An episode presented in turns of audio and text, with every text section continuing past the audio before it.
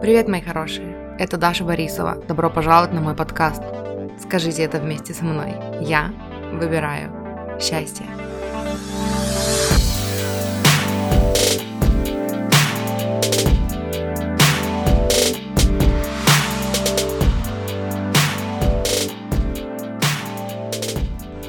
Привет, мои хорошие. Короче, я вчера слушала, смотрела ТикТок, и там была девушка, которая рассказывала, что... Ну, короче, у нее было такое эмоциональное видео, что типа психологи, вы советуете всякую фигню, когда учите полюбить себя.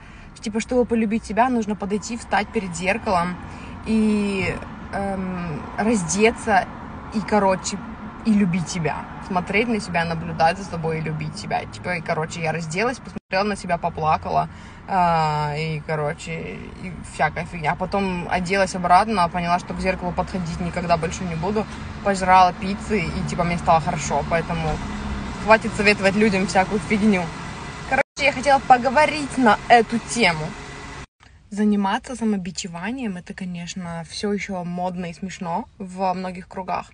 Но когда вы смотрите на себя в зеркало и плачете, а, и не хотите подходить к зеркалу, пока не похудеете, эм, вы любите себя условной любовью. Нас всех учили этому в детстве.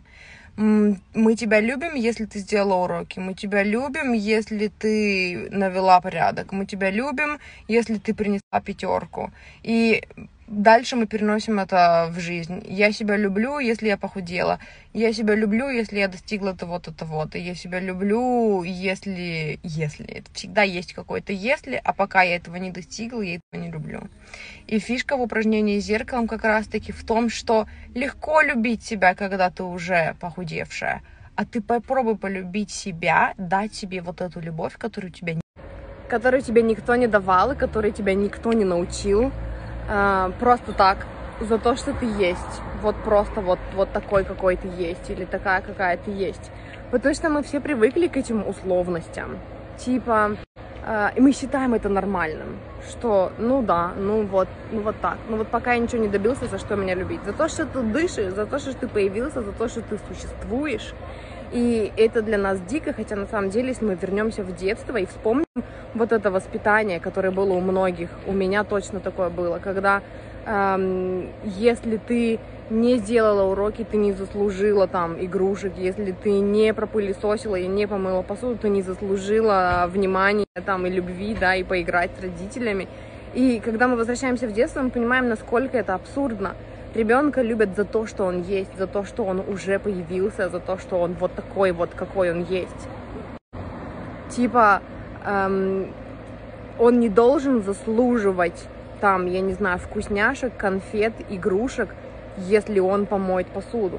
Нет, он имеет право хулиганить, он имеет право шуметь, он имеет право выражать свое недовольство, кричать, топать ногами, и он все равно любим. Он имеет право не хотеть помогать маме на кухне, он все равно любим.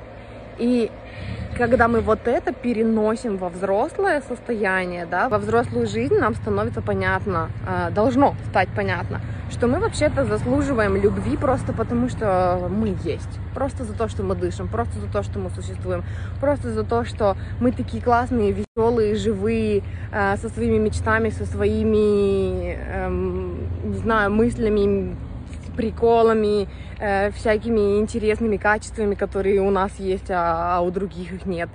И фишка как раз-таки в том, чтобы посмотреть на себя в зеркало, сказать, я люблю тебя вместе со всеми твоими складочками, моя солнышко, моя хорошая девочка, я люблю тебя эм, с твоим размером груди, с твоим размером попы, и ты для меня самая классная, шикарная, роскошная, потрясающая. И перестать смотреть на себя глазами рекламодателей Max Factor, которые э, когда-то, не знаю, не только Max Factor, просто рекламодателей, маркетологов, которые решили, что женщина должна выглядеть вот так.